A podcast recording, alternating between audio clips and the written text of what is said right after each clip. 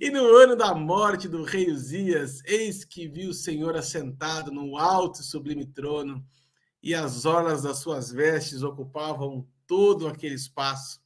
E então eu ouvi a voz do Senhor fazendo a seguinte pergunta: Já sabe de quem a gente está falando? Prepare o seu café, prepare o seu tererê e vem com a gente logo depois da vinheta. Os Paroleiros um jeito simples e divertido de conversar sobre verdades bíblicas. Vambora, que hoje é dia de parola! Fala aí, galera paroleira! Bem-vindos de volta ao nosso canal para a parola de número 158, mais uma dentro do tema Perguntas de Deus.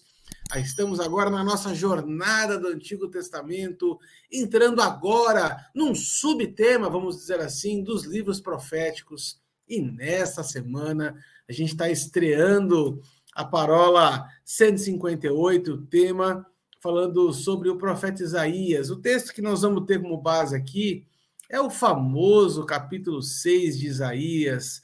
E a pergunta que não quer calar, a pergunta de um milhão de reais, está lá no versículo 8.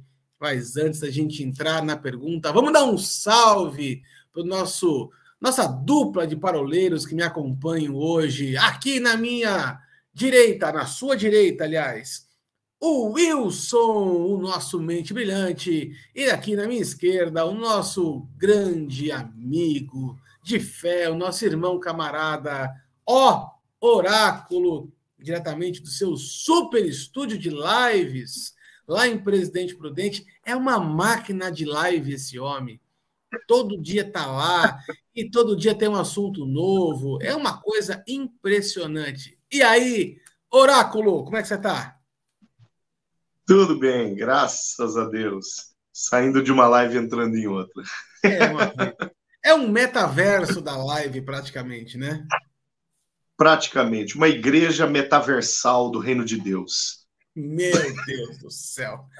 Grande Wilson Negrizolo, já com a. Para não perder o nosso mood, né, o nosso humor aqui, estamos, estaríamos hoje entrando numa parola que é uma brasa mora ou não? Pessoal, desculpe por isso. Nesse exato momento, nós vamos ministrar sobre perdão. Depois dessa piadinha tosca, nos perdoe. Ele não sabe o que faz. Mas tem tudo a ver, cara. Uma, uma paróquia é uma brasa com Isaías 6, tem tudo a ver, cara. Você que não está conectado no, no, nos Paranauê aqui. Pessoal, não perca, no próximo bloco, Erasmo Carlos, Roberto Carlos estará aqui com a gente. Erasmo Carlos não, né? Canta decano, canta decano. Bom, vamos lá então, menino. Vamos parolar, que parolar é bom demais. E hoje nós estamos aqui com o nosso 04 de folga, né? Nós estamos aqui gravando nesta semana de forma excepcional, numa sexta-feira. E na sexta-feira o seu 04 resolveu dar o seu passeio, o seu rolê ali para a região metropolitana da Vila Aurora, né? Que é uma região bem vasta, uma região ampla que engloba é, São Paulo, ABC, litoral, toda aquela parte ali. Grande abraço, 04, um abraço demais para você. Nessa semana, então, nós vamos entrar aqui nos livros proféticos. o Icinho não se aguenta hoje. É que eu fiquei pensando, tem o ABC, né? ABC, ABC. Eu fiquei imaginando o Vila Nova Street, né, naquela região metropolitana ali de Horto, né, Santana, Água Fria. Então tá tudo ali na região metropolitana de Vila Nova Street. É desse jeito. Mas nessa semana, então, aqui entrando no tema da nossa palavra de hoje, nós vamos entrar na pergunta, então, que Deus faz para Isaías, que está lá registrado no capítulo 6, versículo 8, onde o Senhor diz para ele assim, então. Aliás, não, está certo, a pergunta está no 8. A quem enviarei e a quem há de ir por nós? Esse texto aqui é um texto que aí eu estava cá pensando com os meus íperes, né? É um texto que a gente escutou já muitas vezes dentro de um contexto de envio evangelístico. Mas, de fato, se nós olharmos aqui, o chamado de evangelístico não tinha muita coisa, não, né? O chamado profético mesmo. É, o Deus estava levantando aquele homem é, para profetizar sobre o povo numa época em que o nível da iniquidade da, da tribo da, da, de Judá e de Israel era tamanha que já estavam praticamente às portas aí do exílio. Aliás, o livro de Isaías é o livro profético mais extenso da Bíblia. Aí nós vamos ter linhas teológicas que dizem que eram três livros que viraram um. Isso aí eu vou deixar depois por oráculo entrar nesses pormenores aí, é, porque de fato não, não afeta tanto assim na nossa conversa. Mas eu queria levantar uma característica só para quem está nos acompanhando, que às vezes a gente lê os livros de forma isolada e a gente se perde um pouco no contexto histórico é, do período do ministério do profeta Isaías. É importante a gente contextualizar isso, porque senão a gente fica um pouco desconectado da própria mensagem do profeta Isaías e o motivo do chamado do profeta Isaías. O profeta Isaías ele é contemporâneo de Miqueias, né, e é do mesmo século de Oséias. Então, nós estamos falando aqui de um período bastante já conturbado, e Isaías ele profetizou durante o reinado de três reis, né? E o último rei foi o rei Ezequias. Então ele foi conselheiro de Joatão, de Acás e de Ezequias. Então a gente tem aqui um, um período bem interessante e que, inclusive, uma curiosidade, eu estava pesquisando aqui, não é no chat GPT, tá, Will? Para não, não ter essa, essa questão aqui, mas é, eu descobri que existe um texto de Isaías e um texto de Miquéias que ele é 95% idêntico, o que, o que me dá a sensação de que eles deveriam se conhecer, ou pelo menos um saber da, da palavra do outro, do ministério do outro. Então, para você que está aí nos acompanhando e tiver essa curiosidade para você acompanhar depois, eu posso passar aqui no segundo momento quais são esses textos é, que são parecidos, né, entre Isaías e Miqueias. Mas eu acho que vale a pena o, o Paulinho dar um, um panorama bem rápido para a gente, uma pincelada sobre esse momento histórico em que Isaías estava, é, vivia, e também acho que o mais importante, porque esse capítulo 6 de Isaías, ele marca o final de uma era, né? o final de um reinado que fala no ano da morte do rei Uzias. Por que, que falar do ano da morte desse rei foi tão importante, Paulinho? Bom, vamos lá. Uh, primeira coisa, Arthur, você falou acerca do, de uma provável é, subdivisão né, do livro do profeta Isaías em três partes. É, Isaías, efetivamente, uh, o profeta Isaías, ele é anterior ao exílio babilônico, né? Uh, vale a gente entender o seguinte: Isaías já é um profeta do reino dividido, né? Portanto, de um período posterior a Roboão, filho de Salomão, e Jeroboão, que foi o, o sujeito que encabeçou um golpe de Estado e levou dez das tribos é, de Israel para um reino de revolta, né? um reino que foi uma reação né, de uma maioria, mas que foi uma reação contra o perfil governamental proposto por Roboão logo ali nos primeiros dias, quem sabe meses do seu do seu governo. Né? Vocês se lembram que Roboão é, ele vai buscar uh, conselho com os conselheiros de seu pai, que era a mesma turma, né, da mesma linhagem de conselheiros de Davi, né, para saber como ele deveria reinar. E os conselheiros de seu pai disseram assim: olha, facilita um pouco, porque o teu pai pegou meio pesado com o povo. Né? Por outro lado, ele vai procurar a turminha que eram os colegas dele de infância, a garotada, e a garotada diz: não, toca o terror, né? Diga lá que se o teu pai ele foi pesado, você vai ser mais pesado ainda. Se o teu pai ele castigava o povo com chicote você vai castigar como escorpião e que o teu dedo mínimo é mais grosso do que o, o muque do teu pai, né? E no final das contas é este o discurso que no final das contas ele assume. É, e aí Jeroboão, oportunista, ele rompe, né? Ele carrega consigo dez tribos e vai embora para Samaria, né? Cria em Samaria uma capital é, governamental, cria em Betel uma capital religiosa, né? Dez tribos, chamado Israel, capital governamental Samaria. Sobram duas tribos uh, no chamado Reino de Judá, né, que é um reino que carrega o nome da, da tribo onde está localizado Jerusalém, o antigo território dos Jebuseus, é, e fica como Reino do Sul. Né? Jeremias é um profeta do sul. Você falou acerca do profeta Miqueias, né? E uma das profecias que 95% dela é parecido, uma das palavras que 95% é parecido. Miqueias é um profeta é, um pouquinho posterior a Jeremias na data, porque Jeremias é um longo período, né? Mas um pouquinho posterior do início da profecia de, de Jeremias. No entanto, um profeta que transita entre norte e sul, né? Ele transita nos dois é, nos, dois, nos dois territórios. E muito provavelmente, em algum determinado momento, eles se cruzaram por ali, né, bateram um papo, quem sabe, mesmo pelo fato de que, é, de que Isaías, né, eu falei Jeremias, perdão, Isaías, ele, ele, ele era um profeta da capital e do templo, ele era de Jerusalém e do templo, né, mais especificamente ainda após o capítulo 6 porque o capítulo 6, em algumas bíblias está relatado assim, o chamado de Isaías, é, eu me recuso a acreditar isso como um chamado. Né? Por quê? Porque Isaías já vinha profetizando, não era uma profecia simples. Isaías ele profetizava para o povo. Você pega desde o primeiro capítulo até o boi conhece o seu dono, vocês não conhecem o seu Deus. Né? Já era uma profecia dura, a profecia do profeta Isaías.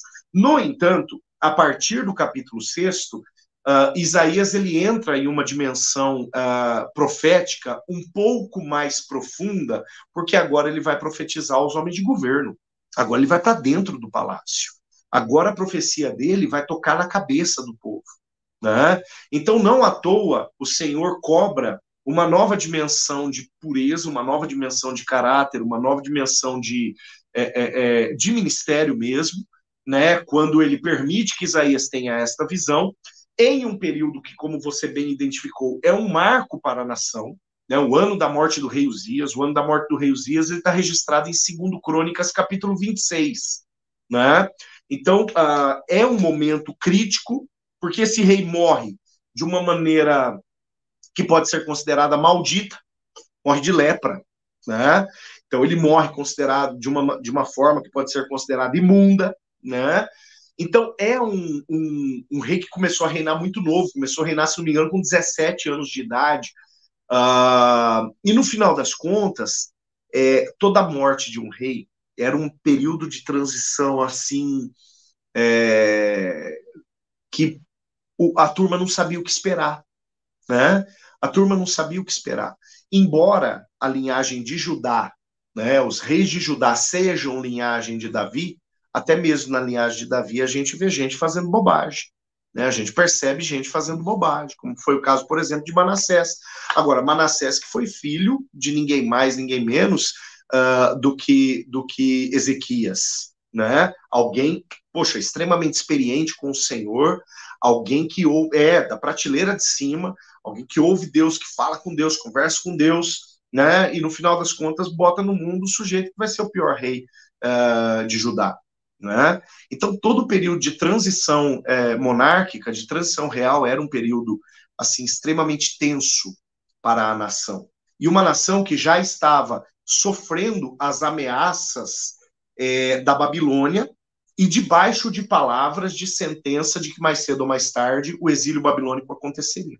Aí então eu volto naquela subdivisão ou naquela tripartição do livro do profeta Isaías. Os primeiros 39 capítulos certamente são escritos antes do exílio babilônico. Então, eles são do século VIII antes de Cristo. Porque o exílio vai acontecer no século VI, 597 antes de Cristo. Mas 740, mais ou menos, é quando Isaías está profetizando. Tá? Então, Isaías é desta época, como você disse, um contemporâneo de Miqueias, um contemporâneo de Oséias, né? Oséias do Sul, uh, perdão, Oséias do Norte, o Isaías do Sul e o, e o Miqueias transitando para lá e para cá. Uh, por outro lado, a gente tem também a segunda parte do capítulo 40 até o 55, que dizem alguns, e eu gosto desta tese, é, é um período, é, é, um texto do exílio. Né? Então, por, não, obviamente, não escrito por Isaías, mas escrito por discípulos de Isaías. E os discípulos de Isaías são citados no capítulo 8, versículo 16 do livro de Isaías. Os discípulos dele são citados lá. Havia uma escola de profetas, como Elias tinha sua escola de profetas. É, dentre eles tinha um tal de Eliseu, né, o sujeito que dá é, continuidade ao ministério. O Isaías também tinha uma escola de profetas ao redor dele e tinha uma tradição profética de Isaías. E algum desses discípulos escreve o segundo Isaías, que é o tomo do capítulo 40 até o 55. Né? São profecias de esperança de um povo que está preso, né? E que agora começam a, a, a ouvir acerca de esperança. E por fim, por fim, um terceiro bloco, 56 até o 66, posterior ao exílio. Então, dos discípulos, dos discípulos, dos discípulos, dos discípulos de Isaías né? Já uma outra geração aí, mas da mesma tradição, que já são profecias de reconstrução.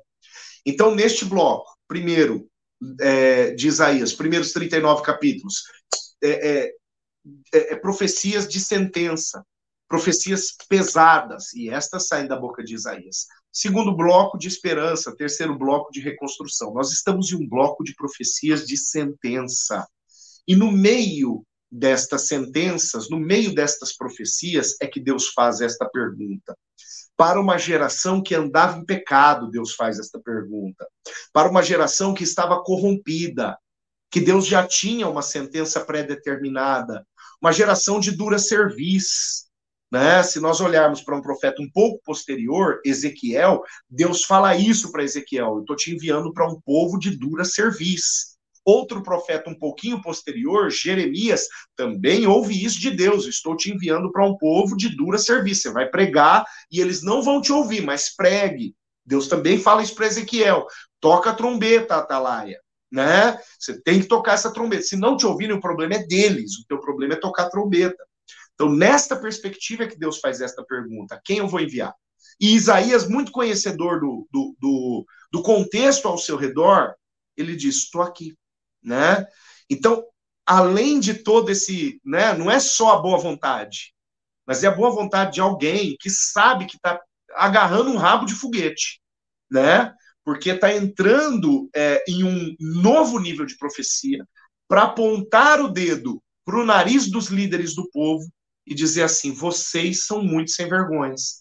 E vocês estão conduzindo o povo ao mesmo, ao mesmo nível de sem vergonhice de vocês. Né? Então, é nesse contexto que esta pergunta, né, a quem enviarei, é feita.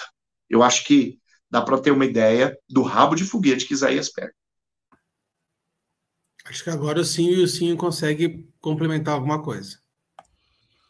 Faltando exatamente sete minutos para o candidato falar, né? Eu tenho para falar para vocês aqui que candidato, é tudo, candidato. isso. É tudo isso que o Paulinho falou, eu concordo com ele, eu corroboro com tudo isso que ele falou, e diria apenas uma coisa a mais, né? Porque o Paulinho ele vem tudo esse, né, essa teologia dele, mas eu quero sintetizar só um ponto aqui que chega nessa pergunta, porque Isaías, até o capítulo 6, ele tem sido uma pessoa muito dura, né? Ele está apontando o dedo para todo mundo. Só que agora ele tem uma experiência com Deus, e nesse momento que ele tem uma experiência com Deus, ele chega exatamente para dizer o seguinte: e agora? Eu sou um homem de lábios impuros. Então, nesse exato momento, ele é confrontado pelo próprio Deus, como querendo dizer: olha, você apontou o dedo para todo mundo, só que você precisa se examinar, você precisa olhar para dentro de você, você precisa discernir que você faz parte desse mesmo povo. E aí ele fala, né, ele traz exatamente a expressão que vai dizer que eu sou um homem, estou perdido, sou um homem de lábios impuros, habito no meio de um povo de impuros lábios, e os meus olhos viram o rei. E aí ele passa por um processo, por óbvio que nós não estamos falando sobre o processo de santificação propriamente dito, como está no Novo Testamento, mas aqui nós vamos ver ele passando por um processo de arrependimento, para que de fato aí sim você pode ver que na caminhada uh, ele passa por esse processo onde eu sou um homem de lábios impuros. Então, ou seja, olha, eu falei até aqui na força do meu braço, é, mas a partir desse momento eu estou passando por um outro crivo. Porque aí a palavra vai dizer que eis que tomou uh, os teus lábios a tua iniquidade, foi tirado e perdoado o teu pecado. Ou seja, veja, até aquele momento, Isaías, que era um homem turrão, um homem duro, ele agora passa por um processo de arrependimento, ele se prostra, ele se arrepende, e aí Deus, então, agora vai levantá-lo e vai dizer o seguinte: olha, é, é, veja, a quem enviarei eu? Né? Então, agora Deus encontra no coração do profeta alguém que está habilitado, está apto. Lógico, a gente vai ver isso de uma forma muito mais clara quando Paulo escreve a Timóteo que a palavra ela é inspirada por Deus para nos redarguir, nos corrigir, nos admoestar, né, para que nós sejamos perfeitos e perfeitamente habilitados para toda boa obra. Aqui nós estamos falando do profeta e ele agora ele está sendo levantado para que de fato ele vá anunciar. Por óbvio, na antiga aliança nós não vemos os cinco ofícios ministeriais, né? Nós não vemos como Paulo ele deixa de forma muito clara em Efésios capítulo 4 mas aqui nós vemos o profeta sendo levantado, ou seja, ele já tinha o chamado, agora ele é separado. Mas ele passa por um processo, e esse processo de arrependimento faz com que agora sim ele esteja habilitado e perfeitamente habilitado para o propósito que ele foi chamado. E é isso interessante, porque é nesse momento que ele é levantado, talvez, vou usar uma palavra que, como Paulinho não está prestando atenção em mim aqui, ele está falando ali do outro lado, né? Com certeza passando uma mensagem para alguém ali, né? Chamando uma pizza, um hambúrguer ali, né? Tá falando tá... com o Joel. Não, certeza, certeza que ele está fazendo alguma coisa nesse sentido. Então eu poderia estar falando aqui sobre TPT, sobre a Bíblia amplificada. Ah lá, tá vendo? Tá o banheiro da casa dele ali, ó. Então, Vídeo do TikTok, seu linguarudo. então, o que, que acontece? Mas voltando aqui, é, o Paulinho aqui, talvez ele vá divergir de mim aqui, porque, na verdade, ele já tinha o chamado o profeta, mas aqui ele está sendo separado. Lógico, não é como está lá no livro de Atos, né? Que separai para mim, Paulo e Barnabé. Aqui nós estamos vendo a separação para um propósito, e o propósito é, como o Paulinho bem disse, para trazer uma palavra profética. E muitas vezes nós confundimos a palavra profética como apenas e tão somente como eis que você vai ganhar uma casa, uma porta vai se abrir, o cheque vai chegar, a causa na justiça vai, vai ser julgada. Aqui, na verdade, ele está sendo levantado para trazer uma palavra profética de salvação, porque ele vai apontar para Cristo, mas ele também vai trazer uma palavra de juízo. E esse é o problema, porque muitas vezes as pessoas confundem a palavra profética sem tendo uma carga no sentido de julgamento. E a palavra profética ela tem um peso profético que também ela acelera coisas e ela determina a ativação de outros propósitos. Então você vai ver aqui que ele precisa passar por um propósito, ele precisa passar por um, por um, por um processo, perdão, e nesse processo que ele passa, ele é santificado, ele passa então a entender que na partir daquele momento os lábios dele não poderão ser emprestados para qualquer coisa. Agora gera-se um temor no coração do profeta, gera-se um temor no coração dele de tal forma que quando ele diz, e talvez muitas vezes nós lemos esse texto de uma forma muito aleatória, mas nós precisamos entender, ele, ele tem é, uma teofania, uma cristofania, uma fania da vida, está acontecendo diante dele, e ele ali, ele vê como que o reino sendo manifestado diante dele, e ele dizendo, rapaz, eu não sou digno, eu não posso entrar nesse lugar aqui. E aí o próprio anjo vai lá e fala, rapaz, vem cá que eu vou te limpar, vou te purificar, você já entendeu, passou por um processo, né, que está lá em 2 Crônica 7, 14, você se humilhou, e porque você se humilhou, entendeu o processo, então agora eu vou te levantar para esse, para esse propósito que você foi chamado. Só que veja bem, daqui para frente você não vai mais falar por aquilo que os teus olhos veem, você não vai mais falar por aquilo que Existe uma aptidão dentro de você, não é, não é apenas um, um, um, um sentimento que está vindo. A partir de hoje, você vai falar com boca de profeta. E aquilo que você falar vai trazer um juízo, vai ter o sim, vai ter o meu selo, vai ter o selo profético, aquilo que você falar.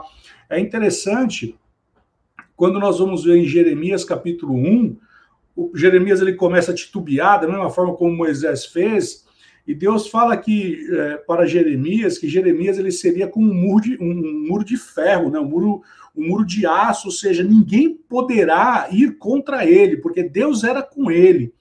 E nós vamos ver a mesma coisa acontecendo com Isaías, de uma forma tão tremenda que ele vai circular e ele vai caminhar no meio do povo, trazendo uma palavra dura, a ponto de Deus trazer para ele também uma direção dizendo: olha, você vai andar por um período nu.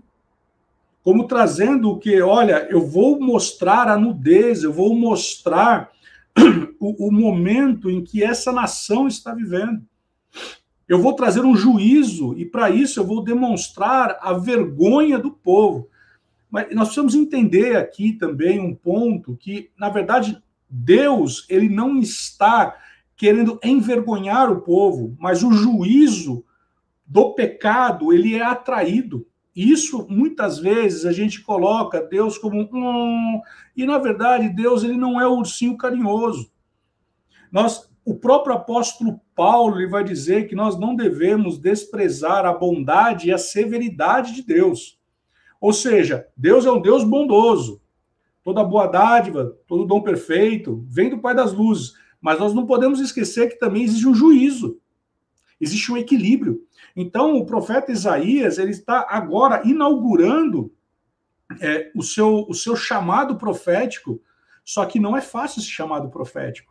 Porque esse chamado profético vai trazer um peso. E ele vai trazer o quê? Olha, você vai falar sobre aquele que virá, você vai falar sobre é, é, todo o propósito que eu estou trazendo para o povo de Israel, eu estou falando sobre salvação, eu estou falando sobre juízo, eu estou falando de tudo aquilo que há de acontecer e apontando para um cenário profético, tanto para o tempo de hoje como para o tempo de amanhã, num cenário inclusive escatológico.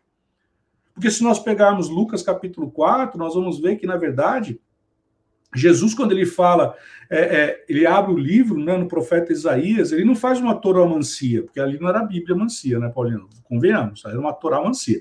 Ele não pega ali e fala assim, ah, vamos ver esse livro que vai estar hoje aqui. Não. Ele, naquele dia, a leitura do capítulo era o Isaías 61. E se não, não, não, era, não era então a, a, caixinha de promessa da época que ele pegou lá na hora? Não, não, porque a caixinha de promessa só vem depois. Com Paulo, com Paulo, né? É, e, e, você vai ver que em Lucas capítulo 4, ele não lê a profecia de Isaías 61 completa. O que, que ele faz? Ele para exatamente no ano vindouro, ponto. Sobre o juízo, ele não estabelece. Por quê? Porque o calendário profético de Jesus não era para trazer o juízo, mas era para trazer o quê? O conserto, o alinhamento, a salvação, as obras do diabo sendo desfeitas. Né? Então, é nesse contexto que nós vamos ver aqui é, sendo estabelecido um propósito agora na vida de Isaías, mas ele, todo propósito ele tem que passar por um processo. E o processo que ele passa aqui é: você precisa se arrepender. Você é um homem de boca dura, mas agora ele entendeu, porque um temor veio sobre ele, e ele sabe que dali para frente as coisas vão ser diferentes. Paulinho falou sobre o rabo de foguete. Sinceramente, eu fico imaginando Deus trazendo para esse homem, dizendo o seguinte: daqui para frente você vai ter que andar por um ano nu. Você já parou para pensar nisso? Um ano você vai andar nu. E todo mundo olhando e falando: rapaz, olha o peladão ali, olha o peladão ali. E ali, na verdade, era um juízo que Deus estava trazendo para o povo. Eu acho interessante quando você fala a respeito dessa, dessa dureza do chamado de, de Isaías me vem muito ao coração essa questão, e aí eu vou, eu vou parodiar isso, né, com, com o Paulinho depois, mas é o, o profeta gourmet. Né? O que, é o profeta gourmet? É o profeta soft. É aquele profeta que só vem com, com o docinho, né? Só vem com a promessa, só vem com a notícia boa. E eu fico imaginando assim, como é que seria esses chamados proféticos de antigamente. Você vai lá, você vai só falar as partes boas. Inclusive tem uma, uma passagem, eu não vou lembrar agora o, qual do livro do, do históricos aqui que tem, mas o rei Acás, ele se queixa de um certo profeta num certo momento que ele fala assim: pô, o cara só vem aqui, só fala coisa ruim para mim. Eu não gosto dele, ele só vem falar coisa ruim. Né? Eu preciso de um profeta que fale coisa boa para mim. Depois eu vou pesquisar aqui, eu vou lembrar, não lembro agora certinho o nome dele. Mas essa passagem, quando eu li, eu achei muito interessante, porque o rei ficava incomodado com um profeta que só falava é, coisas, coisas ruins. Mas, de fato, eu percebo assim, aí eu acho que a gente pode entrar por essa vereda do propósito no segundo bloco, acho que vai ser um corredor bom para a gente é, tratar, mas, de fato, nem todo chamado tem a ver com a minha aptidão, vamos dizer assim. Eu vejo muita gente assim, às vezes falando na internet sobre descubra qual é o seu propósito, descubra qual. E aí a gente começa a entrar numa romantização das coisas, é, que elas nem sempre elas, é, elas têm a ver com a realidade. É, eu tenho certeza que o propósito da vida de Oséias, do profeta Oséias, não estava sendo planejado por ele. É, no, jamais, eu tenho certeza que Oséias, nos seus diários, ele jamais falou assim: vou esperar o meu chamado em Deus para casar com uma prostituta, e aí eu vou falar sobre a prostituição do povo de Israel. Com certeza não foi isso que ele é, é tinha, tinha idealizado para ele. E de certa forma, acho que indo ao encontro do que você falou, sim, eu tenho a sensação que esse chamado de, de Isaías também não, a princípio, não foi muito confortável para ele. Mas tem uma coisa que me chama muita atenção no chamado de Isaías, e aí eu quero encerrar o bloco com isso, né? É, Isaías viu o trono. E isso deve, deve ter sido uma coisa assustadora para aquele homem. Porque até então ninguém tinha tido um vislumbre do trono. Eu vejo levo Moisés falando assim: Senhor, mostra-me a tua glória.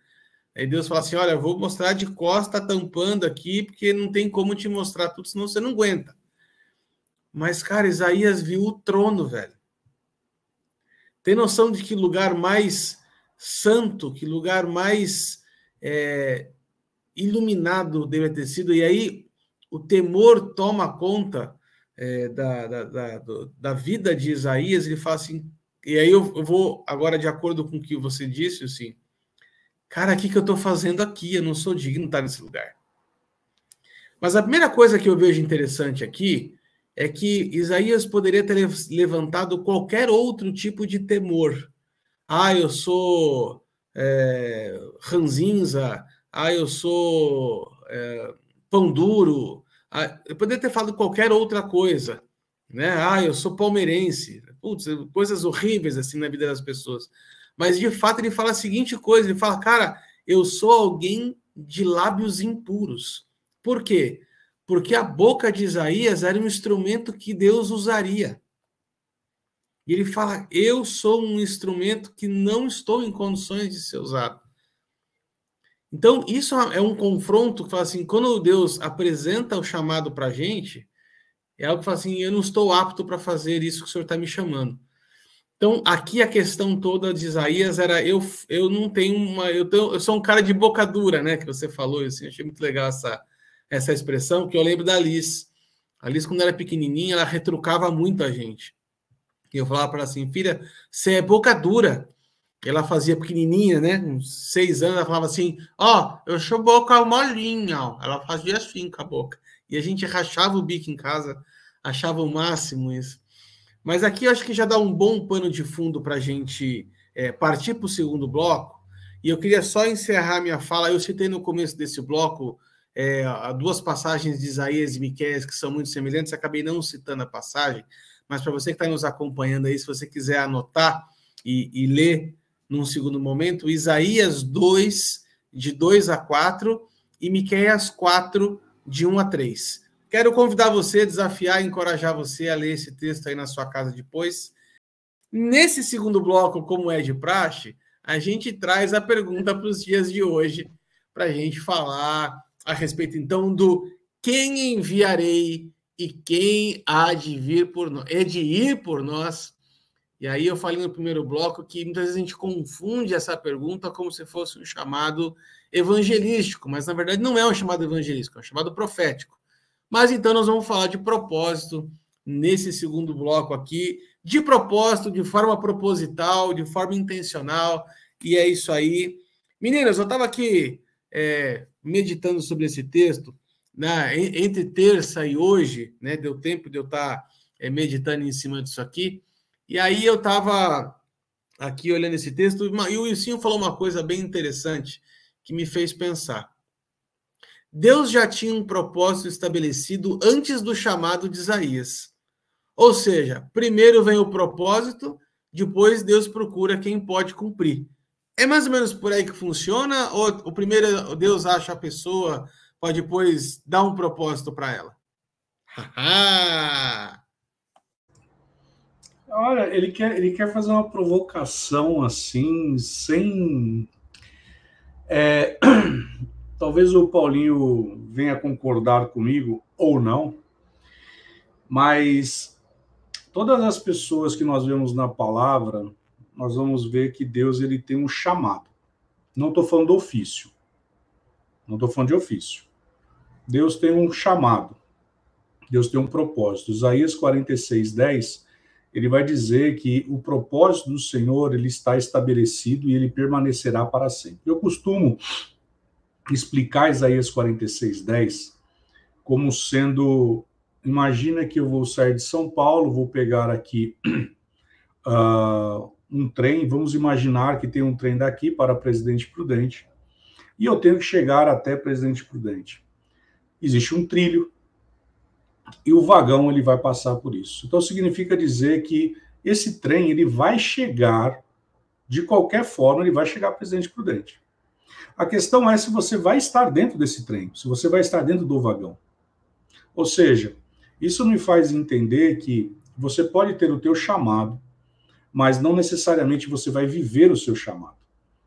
Isso é algo muito tenebroso, isso é algo assombroso. Porque se nós pegarmos Jonas, eu não quero entrar na discussão da baleia, nada disso, mas ele tentou fugir do propósito dele. E aí eu gosto de uma discussão que até falei isso no domingo, na, numa ministração minha, que eu estava explicando justamente isso, né? Porque muitas vezes nós falamos, Deus está no controle das coisas. E aí a brincadeira que eu faço é: você pecou no dia de hoje? Aí a pessoa fala assim: pequei. Então, se Deus está no controle, Deus ele te fez pecar. Só que aí a palavra fala que todo dom perfeito vem do Pai das Luzes. Então, peraí. Então, se Deus ele é o Pai das Luzes, ele é um dom perfeito, tudo mais, você pecou e viu o mal dele? É, não. Então, aí nós vamos falar de soberania de Deus. Isso me faz entender que você tem o chamado dentro de você. E não, de novo, não estou falando de ofício ministerial. Eu estou falando sobre propósitos. Agora, a questão é se você está vivendo o propósito que Deus ele estabeleceu para você. E isso traz para nós algo que vai romper barreiras. Vamos pegar o Jeremias, né? Nós falamos na, na, no outro bloco. Jeremias, Deus ele fala: olha, você antes de você nascer, eu já tinha te chamado como profeta. Agora, a primeira coisa que ele faz é o quê? Ele quer fugir do chamado dele. E Deus ele fala: olha, vem cá, senta aqui, vamos conversar. É, eu, vou, eu vou ser com você. O que você falar, nenhuma palavra vai cair. Então, você entende que Deus ele vai te dar o respaldo. Nós já falamos em uma outra parola, que é aquele que te envia para a missão, ele te dá a provisão, né? E quando nós estamos falando sobre propósitos, vamos dar um exemplo aqui, né? Um exemplo prático. Se eu não me engano, Paulinho, você se formou em acho que foi em 2007. 2007. Eu me lembro do Paulinho quando a gente estava lá na Fatel, ele contando como que Deus o chamou, né? É, eu vou pegar, o, eu vou pegar o, o, exemplo do Paulinho, porque eu, apesar de ser professor, de ser mestre na igreja que eu congrego e tudo mais, é, eu tenho minha vida secular, né? Eu sou advogado de formação. Mas vamos pegar a história do Paulinho. Paulinho estava para ser promovido a um dos caras mais tops da Sabesp. Ele recebeu uma proposta. E ali ele recebe exatamente uma palavra da parte de Deus, dizendo: ai de, ai de mim se não pregar o evangelho. Então veja, ele poderia ser um homem extremamente bem sucedido numa carreira secular, não estou falando que o Paulinho não é bem sucedido, mas veja, eu fiz um adjetivo aqui. Ele poderia ser um homem extremamente bem sucedido na carreira secular, porque foi lhe dado um chamado tamanho que ele recebeu um convite para exercer uma posição muito grande lá dentro. Mas o coração dele estava depositado naquilo que era do alto. E aí nós vamos ver, se eu não me engano, o apóstolo Paulo falando a Timóteo que nós não devemos nos arregimentar nas coisas desse mundo. Então veja, aí eu vou pegar de novo Paulinho, e quando eu olho a respeito do seu chamado, ele não somente foi chamado para o ministério pastoral, e aí, é, eu já falei isso uma outra vez para ele, tenho para mim que por todas as frentes de trabalho que ele tem aberto, congregações, igrejas e tudo mais, repousa sobre ele uma unção apostólica. Eu não quero entrar, em, não quero desrespeitar a visão da igreja metodista, não é isso. Mas o que eu quero dizer aqui, basicamente, é o seguinte: se eu fiz, colocasse numa, numa, numa, numa uma balança a carreira secular do Paulinho, talvez ele fosse um cara milionário. Vou dar um exemplo assim. Mas o propósito, ele não estaria no vagão do trem, ele não estaria chegando no lugar que Deus tinha estabelecido para ele. Veja, ele seria tremendamente abençoado na vida secular. Mas o propósito que Deus tinha determinado para ele, ele nunca alcançaria. Agora, vamos pegar exatamente que ele, ele ouviu a voz dizendo: ai de mim se não pregar o evangelho. Então ele entra nesse vagão e ele começa a percorrer todo o trilho e ele chega naquele lugar. E aí, como diz a palavra, Paulo e Barnabé eles tinham um chamado. E aí o Espírito Santo falou que é separai-me. Ou seja, uma coisa é você ter o chamado, a outra coisa é a separação para o chamado. E quando eu tenho essa separação, e aí sim você passa a experimentar de da plenitude daquilo que Deus ele separou para você experimentar. E aí eu toco de novo, e de, de novo, não quero desrespeitar a visão, a doutrina da Igreja Metodista, mas para mim eu tenho muito claro que sobre o Paulinho repousa uma ação apostólica. Porque é um homem que vai desbravando e vai fixando igrejas, e ele vai fixando o pastor. O pastoreio é fixado, e aí a coisa vai andando e a coisa vai se ampliando. Então veja que quando eu estou falando sobre essa questão de propósito, a pergunta é que eu deixo para você, internauta que está nos ouvindo, nos assistindo: você está no vagão ou você só está na estação dando tchauzinho para o trem que já passou? E aí eu termino trazendo algo que uma vez o pastor Alcemar ele falou. Qual era o lugar mais rico nessa terra? E isso, quem já não ouviu essa pergunta, né? E a resposta é o cemitério. Quantos chamados, quantos homens, mulheres que ali morreram sem cumprir o propósito e o chamado que tinham estabelecido. Que Deus ele chamou, mas essa pessoa, ela não respondeu como o profeta Isaías, eis-me aqui, Senhor.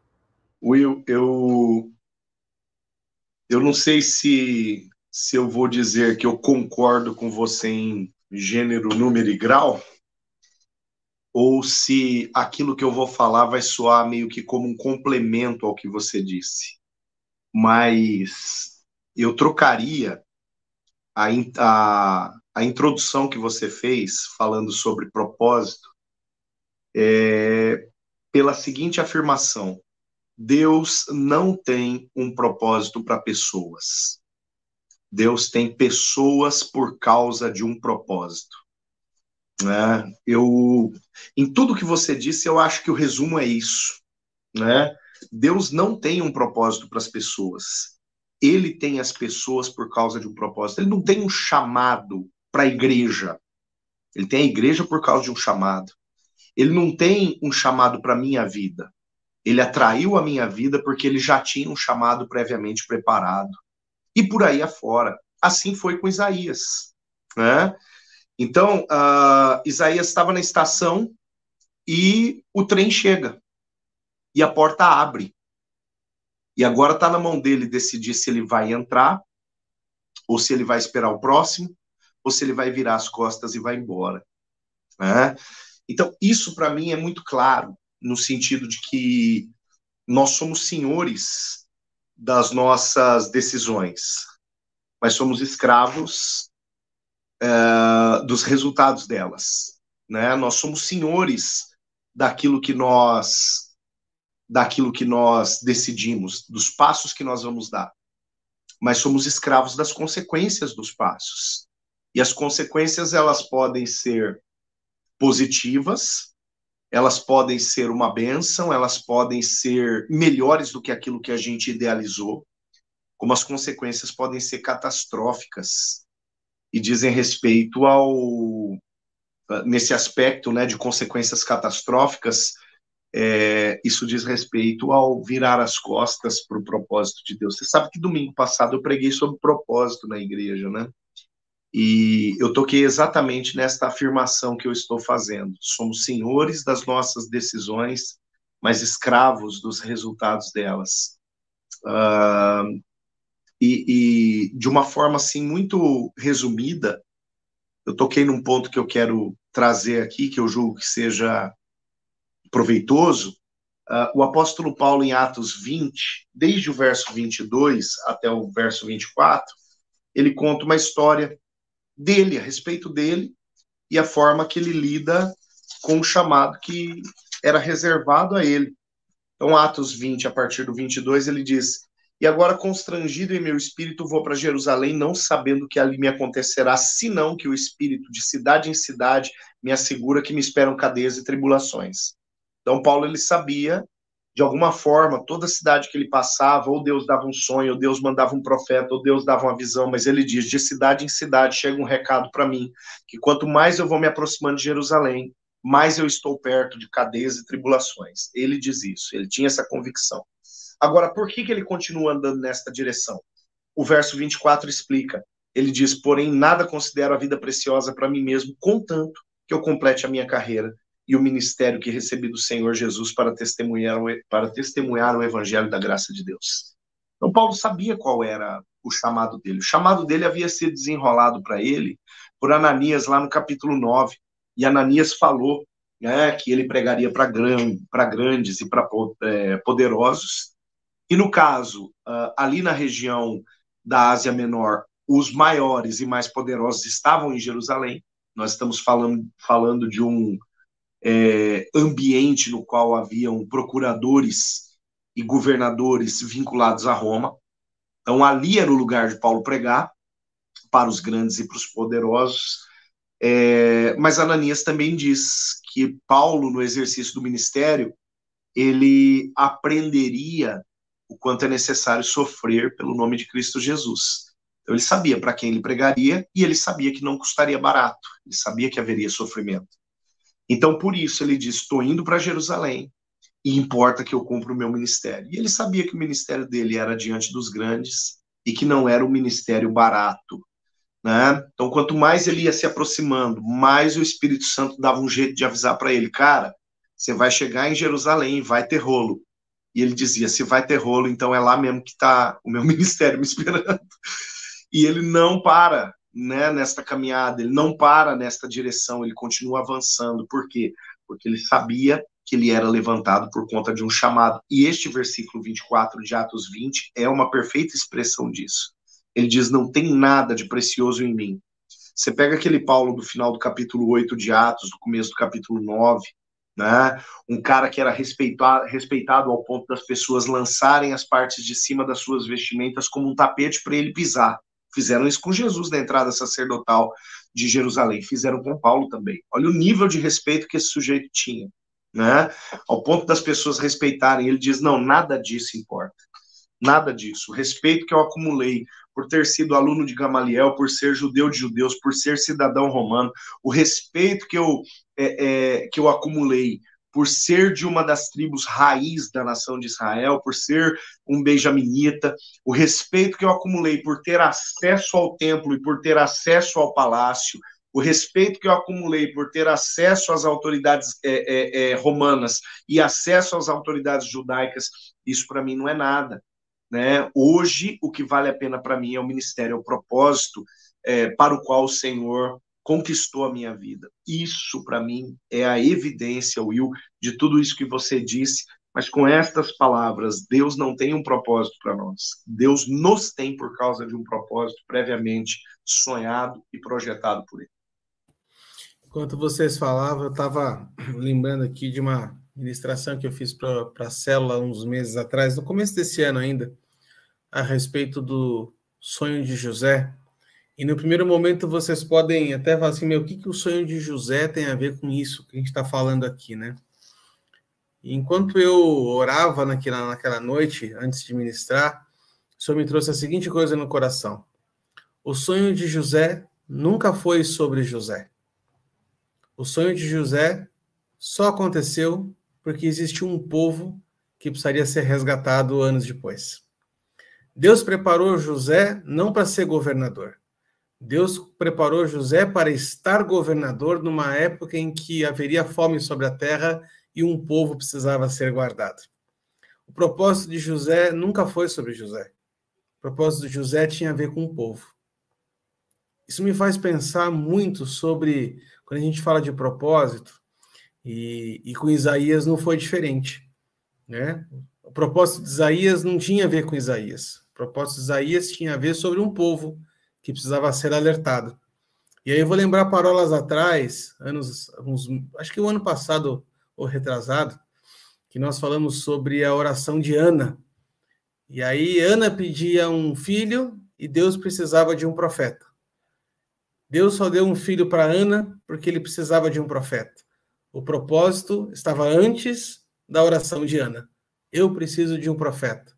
Então, Aproveitei a oração de Ana, atendi a oração dela, mas provi um profeta que era o que eu precisava. Isso me faz pensar, meninos, que propósito, é, o chamado, o chamado, né, não é o ministerial, né, o chamado ministerial, o ofício ministerial é a ferramenta pela qual nós seremos usados para o cumprimento do propósito, mas o cumprimento do propósito, ele, o, o propósito para cada um de nós é temporal.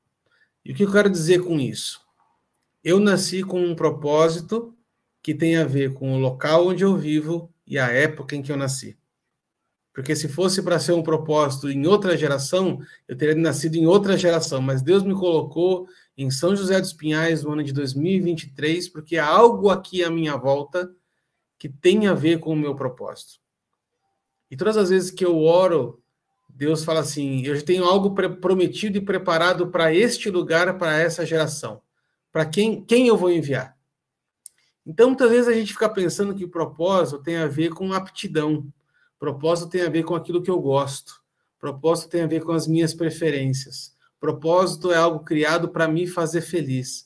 E, gente, não tem nada a ver com isso. Nem todo propósito levantado por Deus tem compromisso com a tua felicidade. Eu gosto de uma frase do, do Paulinho que ele fala assim: o evangelho não tem compromisso com a nossa felicidade, tem compromisso com a nossa salvação.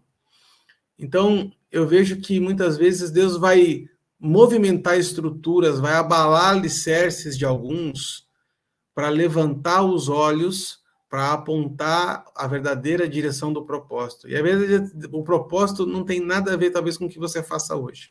A gente brinca aqui várias vezes, né? Já brincamos desde o começo do canal, que vocês pedem para eu cantar música. Gente, há 20 anos atrás eu jamais imaginaria que eu estaria fazendo o que eu estou fazendo hoje, porque eu era do Ministério do Louvor.